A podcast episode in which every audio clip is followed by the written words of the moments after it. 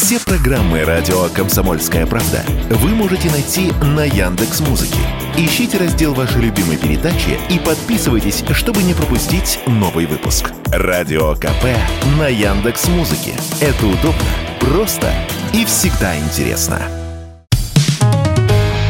Экономика на радио КП. Здравствуйте, дорогие радиослушатели! В эфире наш ежедневный обзор главных экономических новостей.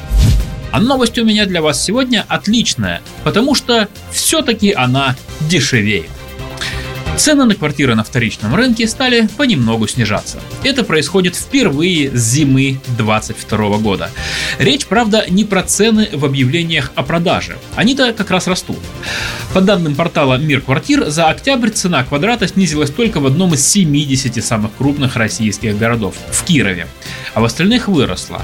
Но в сложной для рынка ситуации цены объявлений в России обычно имеют мало общего с реальностью. Так происходит и сейчас.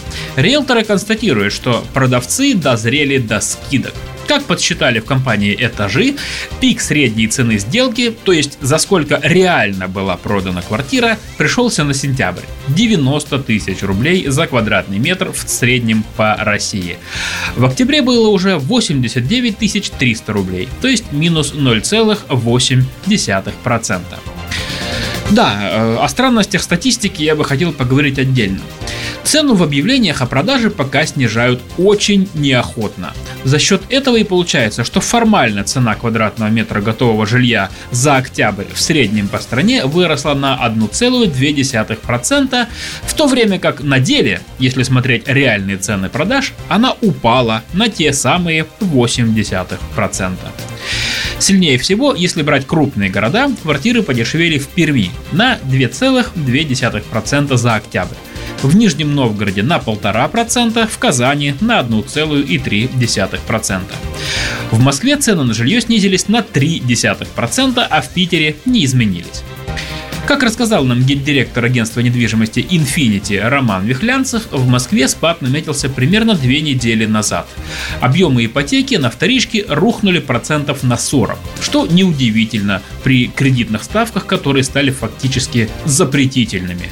Старая Москва пока держится, а в Новой Москве и Подмосковье пошли скидки. Риэлтор прогнозирует, что цены в столице просядут примерно на 1,5% в ноябре и еще на столько же в декабре. Те же тенденции и в целом по стране. Дело в том, что условия сейчас диктуют те, кто покупает вторичное жилье. Количество реальных покупателей сократилось, а волна тех, кто имел одобрение ипотеки по старым ставкам, спала. И продавцы уже чувствуют снижение спроса. Количество просмотров сокращается, а покупатели торгуются все активнее. И количество вариантов с дисконтом растет. Тем не менее, как отмечают риэлторы, до уровня скидок образца лета 2022 года нам пока еще далеко. Тогда максимальный размер дисконта в среднем по России доходил до 6%. Пока же это не больше 4%. В общем, главный вывод для покупателей жилья такой. Торгуйтесь хорошо. И даже нынешние ставки по ипотеке будут вам не так страшны. А вообще, знаете, я хотел бы поговорить о кредитных ставках немного подробнее, ведь для многих это действительно больная тема. Потому что ставки эти стали практически запретительными и учат нас жить посредством. Как все мы помним, э, в конце октября Центробанк поднял ключевую ставку с 13 до 15% годовых.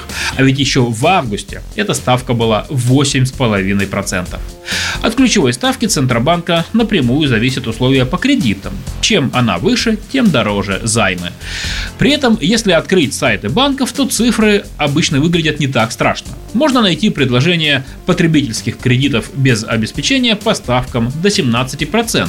Но реальные условия обычно хуже. Ведь если анализировать кредитные программы без оформления договора личного страхования и прочих навязанных банкам ненужных услуг, то средние ставки по потребительским кредитам в крупнейших банках России в конце сентября превышали 24% годовых. Ну а после очередного повышения ключевой ставки они поднялись еще как минимум на пару процентов. То есть средняя ставка уже превышает 26%.